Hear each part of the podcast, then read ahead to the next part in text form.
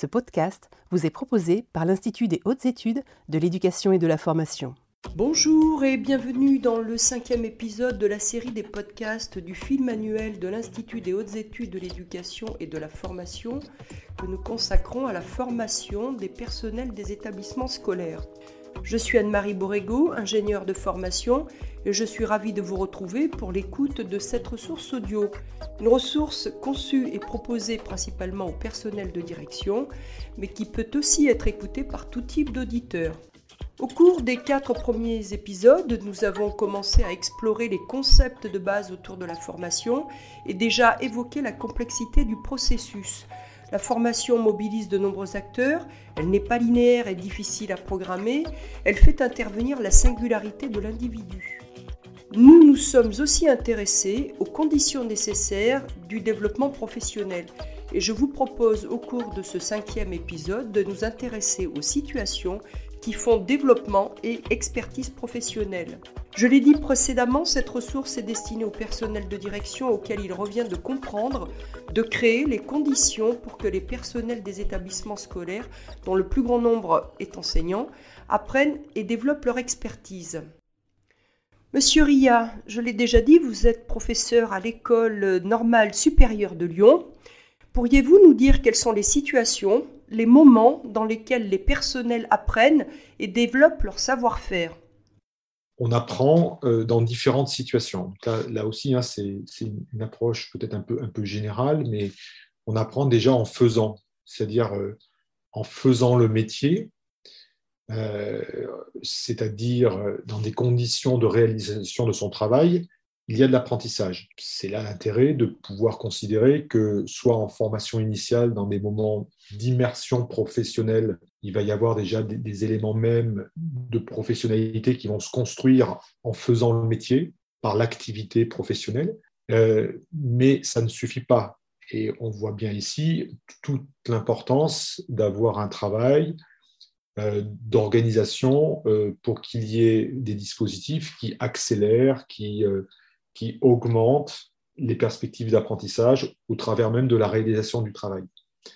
Et donc, euh, c'est aussi en réfléchissant, c'est-à-dire en, saisissant ou en ressaisissant un plan cognitif le métier, ce le métier qu'on a fait ou le métier qu'on va faire. Donc là, il y a tout un travail où on est plutôt sur une approche réflexive qui permet la, meilleure compréhension, un meilleur euh, une, meilleure euh, prise de conscience du métier à exercer et, des possibilités de l'exercer autrement.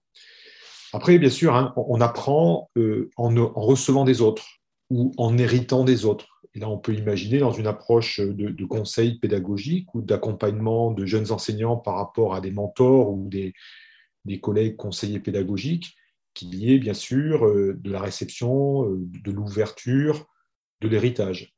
C'est donc en, s'appropriant des contenus d'enseignement, des explications, des conseils euh, qui proviennent de collègues ou de pairs qui ont plus d'expérience potentiellement. Apprendre des autres. On, peut aussi apprendre en imitant, c'est-à-dire, ce n'est pas toujours le cas, mais en observant un autre, en reproduisant parfois des tours de main, des façons de faire d'un enseignant plus expert ou plus expérimenté.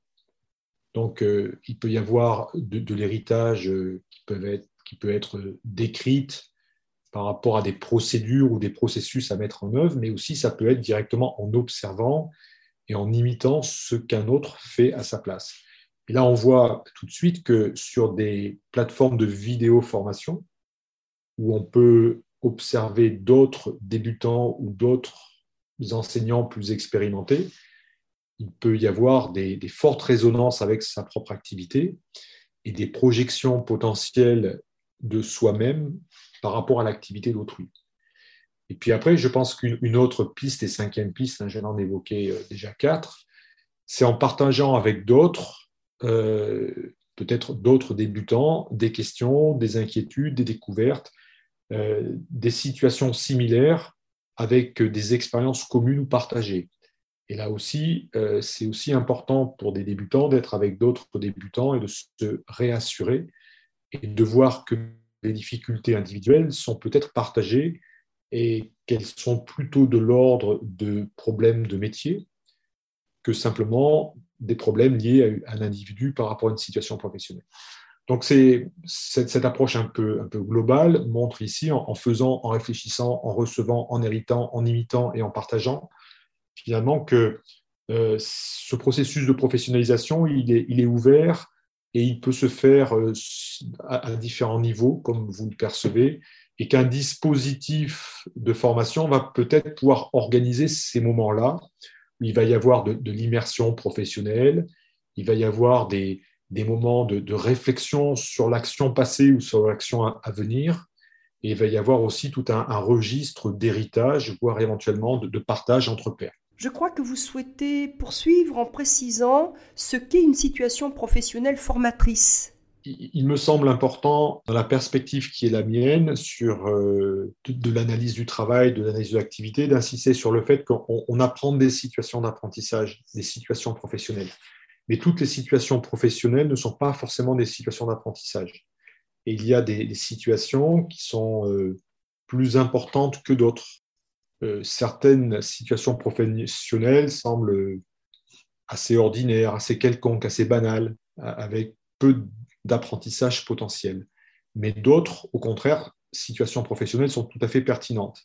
Et donc, il est important de, repérer lesquelles. Et par exemple, sur une approche euh, de la formation à partir de travaux de recherche, il est important de repérer euh, les situations professionnelles qui peuvent poser problème, par exemple, à des enseignants débutants. Celles qui sont à la fois typiques de la communauté, avec des, expériences euh, problématiques, euh, avec des, régularités dans la façon de vivre ces expériences dans ces situations professionnelles, mais aussi potentiellement critiques. Donc on, repère ces, ces deux critères de typicité de partage, mais aussi de criticité, donc de situations vécues de manière problématique, pour considérer que la formation a tout intérêt à se focaliser sur ces situations-là comme prioritaires à, travailler avec des enseignants pour pouvoir faire en sorte que ces enseignants puissent trouver des solutions et évitent les obstacles ou puisse faire face avec une forme de maîtrise à ces situations problématiques. Donc la, recherche-là permet euh, d'identifier euh, les situations qui ont potentiellement le plus de, pouvoir d'action ou en tout cas de transformation du pouvoir d'action.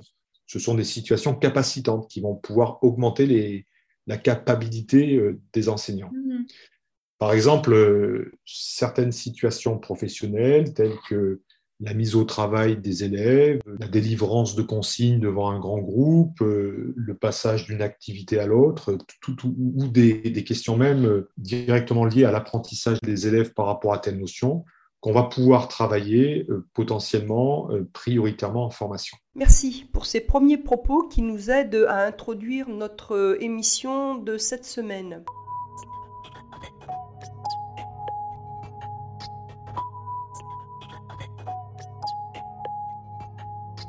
Madame Jorot, quels sont selon vous les moments et donc les contextes qui offrent des opportunités de développement professionnel?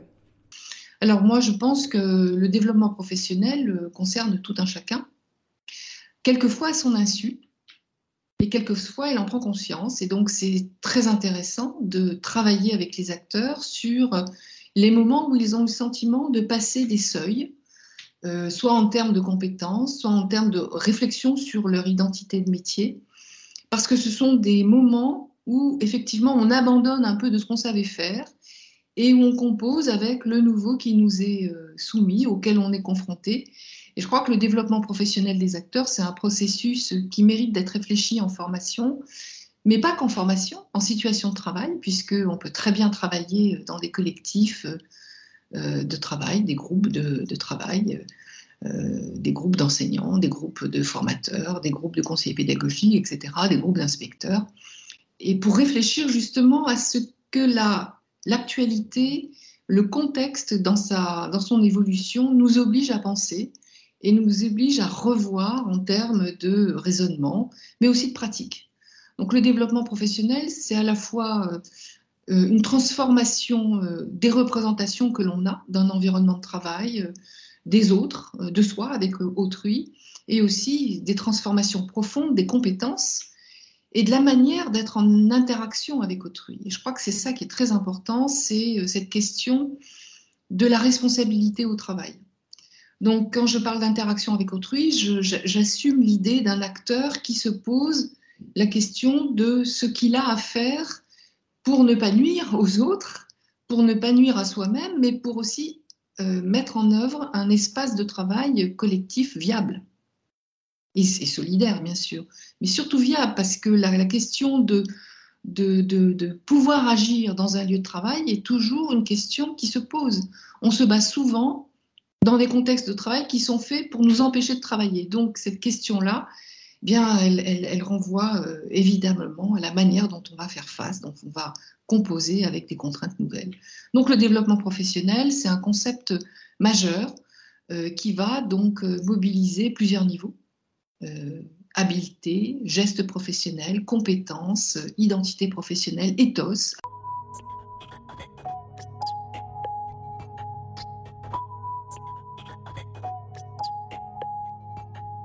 Monsieur Witorski, pourriez-vous nous délivrer à votre tour votre vision des situations qui font apprentissage professionnel? Moi, je fais référence, par exemple, très nettement, et c'est ce qu'on peut trouver euh, dans beaucoup de travaux, à un certain nombre d'approches cognitives, des approches autour de la réflexivité, que je mettrai ensemble hein, provisoirement. Qui, qui, euh, donc, vous avez beaucoup de travaux hein, sur ces questions aujourd'hui, et la réflexivité, ça, ça, ça, ça traverse les logiques de professionnalisation aujourd'hui. Un vrai professionnel, c'est quelqu'un qui est réflexif, hein, donc ça, c'est très net. Euh, ces, ces, approches ont tendance à dire que ce qui fait apprentissage, c'est la capacité à mettre en mots ce qu'on est en train de faire ou ce qu'on a fait. C'est-à-dire, c'est le fait de prendre conscience en formalisant, en mettant en mots. C'est-à-dire, c'est comme si ne pouvait exister comme apprentissage que ce qui est mis en mots de son activité mise en mots par écrit ou oralement. D'où la fortune de l'analyse de pratique, etc., où on, dit aux gens, mais finalement, euh, vous allez d'autant mieux apprendre que vous allez pouvoir mettre en mots ce que vous faites, etc. Ce que montre, alors c'est une première conception, si vous voulez, des liens entre activité et apprentissage, qui, euh, à mon avis, euh, et à l'avis d'autres collègues, euh, ne, comment dire, met en avant une certaine conception de ce qui est apprentissage. C'est-à-dire, ce qui est apprentissage, c'est uniquement ce qui fait l'objet, encore une fois, d'une formalisation, d'une mise en mots. Or, ce que montre beaucoup de travaux depuis longtemps. Je pense à des travaux classiques en analyse du travail, je pense à des travaux plus récents, euh, ce qu'on appelle les courants d'analyse de l'activité, un courant interdisciplinaire, je pense à d'autres travaux, c'est qu'il y a beaucoup d'apprentissage qui se développe et dans, dans le fait de faire sans qu'on s'en rende compte.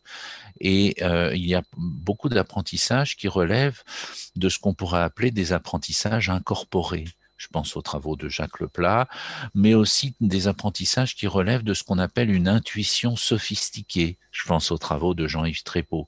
Bref, euh, tous ces apprentissages qui sont liés au faire et, et qui sont très attachés aux situations, aux postures, aux affects, etc et qui sont difficiles à mettre en mots.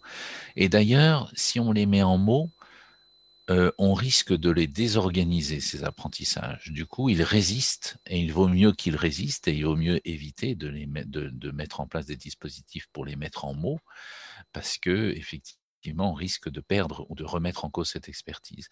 Il y a là beaucoup d'apprentissage euh, du quotidien, de la vie quotidienne, des apprentissages liés à des situations. Euh, et évidemment, dans cette conception plus large, je dirais, élargie du rapport entre activité et apprentissage, on pourrait dire, et je pense aux travaux par exemple d'Étienne Bourgeois et d'autres, que toute l'activité est occasion d'apprentissage, parce qu'il y a toujours des transformations euh, au fil de l'activité, parfois des micro-transformations, et c'est pour ça que je vous disais tout à l'heure, même dans des organisations très rationalisées, ce que montrent des travaux depuis longtemps, c'est qu'on on apprend aussi des choses à condition qu'on ait cette conception élargie de l'apprentissage, c'est-à-dire qu'il y a des, des transformations au fur et à mesure de l'activité et qui explique que entre le début de son expérience professionnelle, de son insertion professionnelle et après plusieurs années d'expérience, on ne fait plus tout à fait les, choses de la même façon et on ne s'est pas aperçu de ce décalage qui correspond à une production d'expérience au fur et à mesure. Elle est très incorporée mais ça recèle des apprentissages et qu'on n'arrive pas à mettre en mots, donc à formaliser. Et c'est souvent ce qui échappe à la transmission professionnelle de la part des tuteurs, par exemple.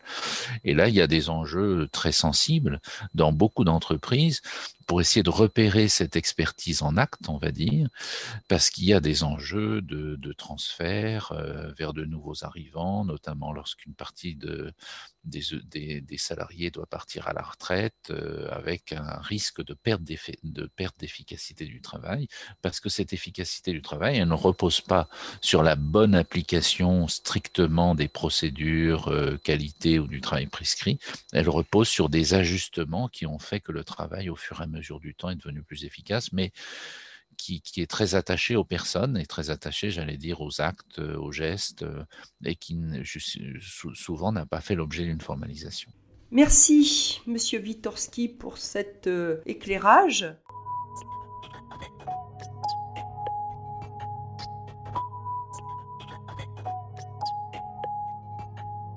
Monsieur de Quetel, je vais me tourner vers vous pour prolonger et terminer nos propos. Pourriez-vous nous proposer quelques points d'attention pour un personnel de direction qui souhaite mettre en œuvre des situations qui facilitent la formation des personnels? J'en vois au moins deux fondamentales. La, première, c'est de pouvoir euh, créer des dispositifs d'accompagnement qui soient euh, perçus comme euh, acceptables à la fois par l'accompagné et par l'accompagnateur. Et donc, euh, il faut mettre le professionnel en position de pouvoir accepter d'être accompagné. Et ça suppose effectivement toute une série de conditions. C'est que l'accompagnement ne soit pas une menace pour, la personne. Et euh, très souvent, beaucoup de professionnels se méfient de l'accompagnement parce qu'elle représente une menace pour elle. Et ce n'est pas dans la menace que l'on peut euh, créer euh, un climat de développement professionnel. Donc ça me semble très important. Et une deuxième situation qui me semble tout à fait essentielle, c'est de pouvoir créer dans les institutions, à la fois sur le plan spatial et sur le plan temporel, donc l'espace et le temps, de pouvoir créer des occasions, donc des opportunités de travail en équipe des, enseignants. Comme vous l'avez dit euh, euh, tout à l'heure, très bien en, introduction, euh, l'enseignant, une des particularités du professionnel enseignant, c'est le travail solitaire.